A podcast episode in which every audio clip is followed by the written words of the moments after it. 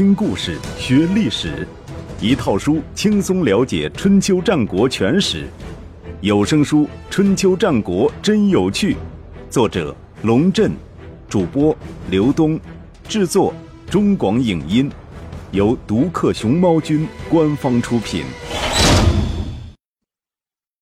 第六十八集：权臣与昏君的博弈。公元前六零八年冬天，赵盾派赵川率领大军讨伐崇国，使得秦晋之间本来就很恶劣的关系雪上加霜。西边的威胁尚未解除，晋国又联合宋国再一次发兵讨伐郑国，以雪北临之战的耻辱。稍有常识的人都知道，郑国现在是楚国的铁杆盟友。讨伐郑国就是和楚国过不去，楚国必定会派兵干涉，而楚国人一旦出兵，就算是晋国与宋国的联军，也未必是楚军的对手。对此，赵盾是有清醒的认识的，但是还是要讨伐郑国。其一，郑国是中原的心脏，是兵家必争之地，如果不能通过外交手段拉拢。就必须通过武力来迫使其转变态度，或是彻底将其征服。其二，晋国与宋国进攻郑国，近在咫尺，来去自由；而楚国要救援郑国，则不免要跋山涉水，千里迢迢。等到楚军赶到，晋军大可以主动后撤，避其锋芒，待楚军撤走再实施反攻。如此敌进我退，敌退我进。楚军疲于奔命，而晋军以逸待劳，则战略优势始终保持在晋国一方。应该说，赵盾的判断是准确的。楚国如果派兵援郑，则不免陷入战略被动；如果不派兵援郑，则很有可能失去郑国的信赖，使得郑国倒向晋国的怀抱。楚庄王接到这个烫手的热山芋。倒是一点儿也不紧张，他派人给郑穆公送去一道指令，命令他以攻为守，立刻派公子归生带兵讨伐宋国。说来也怪，一向只随东风五秋叶的郑国人，接到楚庄王的这道指令，仿佛喝了一剂强力春药，腰杆子立刻就硬起来了。第二年，也就是公元前六零七年春天。公子归生率领大军从新郑出发，直扑宋国。宋国人惊讶之余，派右师华元和新任司寇乐吕带兵进行防御。两国军队在宋国的大吉相遇，郑国人气势如虹，将宋国打得大败而归。战斗中，华元被俘，乐吕战死。郑军还缴获了宋军兵车四百六十乘，俘虏士兵二百五十人，而且割下一百颗首级以炫耀战功。战果之辉煌，恐怕连郑国人自己都感觉不可思议。就算当年先君郑庄公纵横河洛，郑立公用兵如神，也不曾一次战斗就缴获兵车四百六十乘啊！郑国的胜利来得莫名其妙，宋国的惨败却可以找到原因。第一，自宋昭公上台以来，宋国的政局就严重不稳定，而宋文公靠弑君登上君位，并未能扭转局势，使这种状况好转。大吉之战的前两年，也就是公元前六零九年冬天，宋国又发生了新的内乱。宋文公的亲弟弟公子胥联合贵族武士，阴谋发动政变，准备拥立宋昭公的儿子。宋文公及时觉察，杀了公子胥和宋昭公的儿子，并且发动华、乐、项、虞、荡等贵族讨伐武士，将武士族人统统驱逐出境。乐吕就是在这次事件之后当上宋国的司寇的。第二，宋军的统帅华元在战前杀羊犒劳将士，担任其战车驾驶员的杨真却没有分到一杯羹，心里极度不平衡。战斗打响之后，杨真说：“前日分羊是你说了算，今天的事儿是我说了算。于是不听指挥，驾着战车直奔郑军，使得华元成为了郑军的俘虏。第三，宋国大夫狂笑奉命迎战郑军，郑军将领的战车不慎陷入一块洼地。本来这是一个杀敌立功的大好机会，狂笑却颇有先君宋襄公的遗风，不但不落井下石，反而倒持长戟将郑国人拉了上来。结果可想而知，郑国人一上来就拔刀杀了狂笑，狂笑的部属也一哄而散。《左传》评价狂笑的行为：狂笑犯了失礼违命的双重错误，死不足惜。战斗之中，果敢坚毅存于耳，而记于心，且表现于外，就叫做礼。杀敌就是果敢，就是坚毅。狂笑却反其道而行之，被杀也就不足为奇了。部队崩溃，主帅被俘，宋国在大吉可谓丢尽了脸。战后，宋文公马上派了一个使者去见公子归生，要求将华元赎回。公子归生随口说了一个数：兵车百乘，良马四百匹，不许讨价还价，还一次价就翻一番。嫌贵别赎，咱们可以将贵国幼狮装在铁笼子里带回新郑去展览一个月，然后再送到郢都动物园去长期饲养。公子归生开出的这个价，在当时差不多可以装备半个三流国家的军队，显然有敲诈之嫌。但宋文公收到账单，二话没说就照单发货。如果堂堂宋国幼师被送到楚国去展览，他这个国君就真的无脸见列祖列宗于地下了。华元本人为宋文公节省了一部分开支。宋国人刚给郑国人送去兵车五十乘和良马二百匹，华元就瞅着个机会从郑军大营中逃了出来，一路狂奔回到了宋国。宋文公带着各位大夫到城门口去迎接华元，杨真也在其中。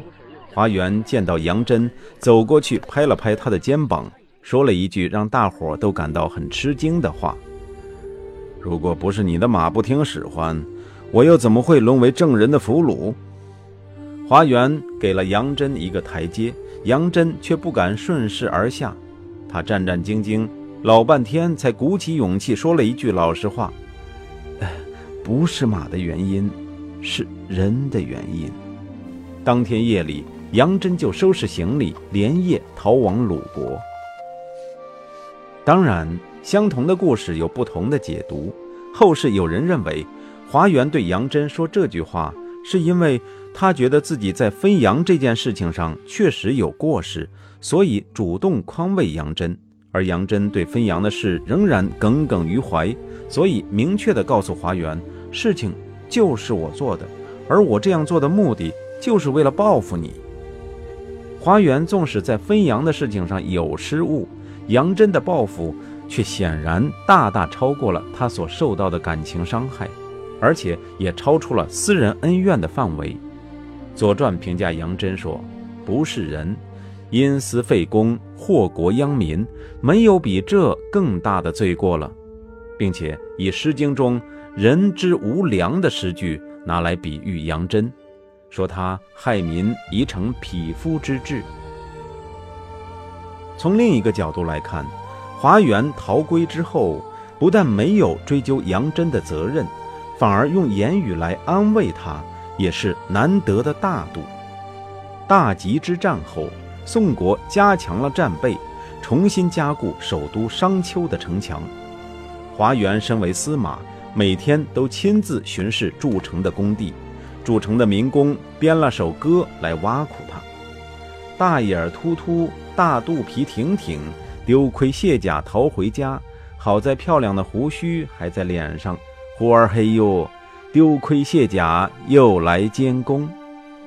华元又羞又恼。叫自己的随从回唱道：“有牛就有皮，仓库里多的是。丢盔卸甲又有什么了不起？”古代制造盔甲盾牌均需要用到牛皮。华元的意思是盔甲丢了还可以重制，原料很充足。没想到民工的脑子转得很快，又挖苦地唱道：“就算有牛皮，上哪儿去弄那么多漆材？”华元一听，连忙对随从说：“快离开这里，他们人多势众，咱们不是对手。”从这件小事上可以看出。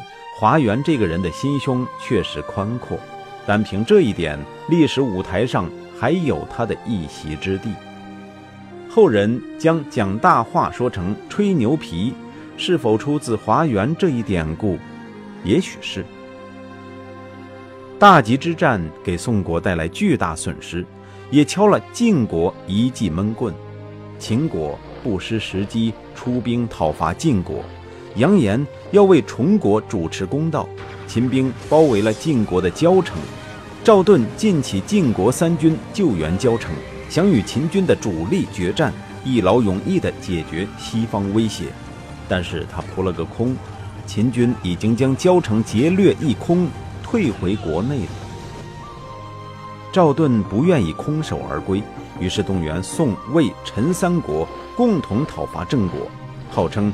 要替宋国雪大吉战败之耻，这一次，楚庄王再也不能袖手旁观了。他站出来说：“既然要号令诸侯，又怎能不救其难？”于是派令尹窦交出兵救援郑国。窦交又名窦月交，窦是楚国的显姓，其先祖为春秋初期楚国的国君熊夷，熊夷之子伯比获封。窦邑，所以以窦为氏。又因熊夷号称若敖，所以窦氏一族又被称为若敖之族。自窦谷乌兔担任楚国的令尹以来，令尹之职基本由若敖一族担任。窦氏在楚国可以说是贵族中的贵族。窦月娇第一次在国际上露面是公元前六一八年，奉楚穆王之命出访鲁国。但一露面就给人留下了一个傲慢的印象。鲁国大夫惠伯私下对人说：“这个家伙恐怕会给若敖之族带来毁灭性的灾难，态度如此傲慢，上天不会赐福于他。”窦月娇率领的楚国大军抵达郑国，就等着晋军前来决战。赵盾却又突然退缩了，对别人说：“若敖之族在楚国太强大了，盛极必衰。”咱们姑且避其锋芒，让他们更加得意，可以加速其灭亡。于是又引兵退回晋国。从后来发生的事情看，赵盾看问题倒也很准。但是他之所以撤兵回国，根本原因当然不是为了加速窦月娇的灭亡，而是不敢与楚军正面交锋。毕竟这个时候的晋国与楚国之间的力量相较。可以用今非昔比来形容。赵盾急于回国，很可能还有另一个重要原因：晋国国内局势不稳定，而这种不稳定对于赵盾来说是致命的。问题出在晋灵公身上。晋灵公上台的时候，尚在母亲的怀抱之中，十多年过去，他已经成为一个少年。当然，按当时的标准，他完全是一个成年人了。人虽成年，但这十多年间，晋国的大局一直由赵盾主持。晋灵公作为名义上的主人，最风光的场面，也就是在赵盾纠合诸侯炫耀武力的时候，被搬出来，像木偶一样接受诸侯的朝拜。晋国从晋襄公年代的天下霸主。退化成为晋灵公年代四面受敌的二流强国，主要责任当然不在晋灵公身上，而在当时的执政者赵盾身上。但在中国的历史上，晋灵公是一个大大的暴君、昏君加庸君。晋国之所以沦落为二流强国，主要责任不在于赵盾，而在于晋灵公。即使在《左传》的记载中，也是指责晋灵公昏庸无道。赵盾多次劝谏无效，所以晋国在国际竞争中输于楚国。而事实是，那些年间晋国的政治全出于赵氏一门，所有的外交和军事失败基本上都与姓赵的有关。晋灵公只是一个傀儡，一颗操纵在赵盾手上的棋子，为什么要担负国家衰落的责任呢？诚然，从个人生活的角度而言，晋灵公确实是个纨绔子弟，甚至可以说是品行恶劣的纨绔子弟。据记载，他的个人爱好之一是坐在公公的城墙上，用弹弓打墙外来来往往的人，看着那些人惊恐地四散逃去。他就觉得很开心，他的弹弓是绛都的名将所制，弹丸则是黄豆大小的铜丸子，如果打在人头上，很快会隆起一个巨大的血包；如果正好打中眼睛，那个人就可以宣告变成独眼龙了，而且没有人给赔偿，医药费自付，因此而找不到老婆，也就是活该倒霉。幸好晋灵公打的一直不怎么准。偶尔打中一次人眼也是碰运气，久而久之就没人敢从宫墙外经过了。非要从那里经过的，也会事先准备好一只铁锅顶在头上，弯着身子，碎步疾进，直到离宫墙很远才敢摘掉铁锅，挺直了身子，像正常人一样走路。那段时间卖锅的生意特别好，他们的梦想就是。晋灵公不要老待在宫里，而是跑出宫来谈人，好让绛都城里每个市民都顶上一口铁锅，才敢出门。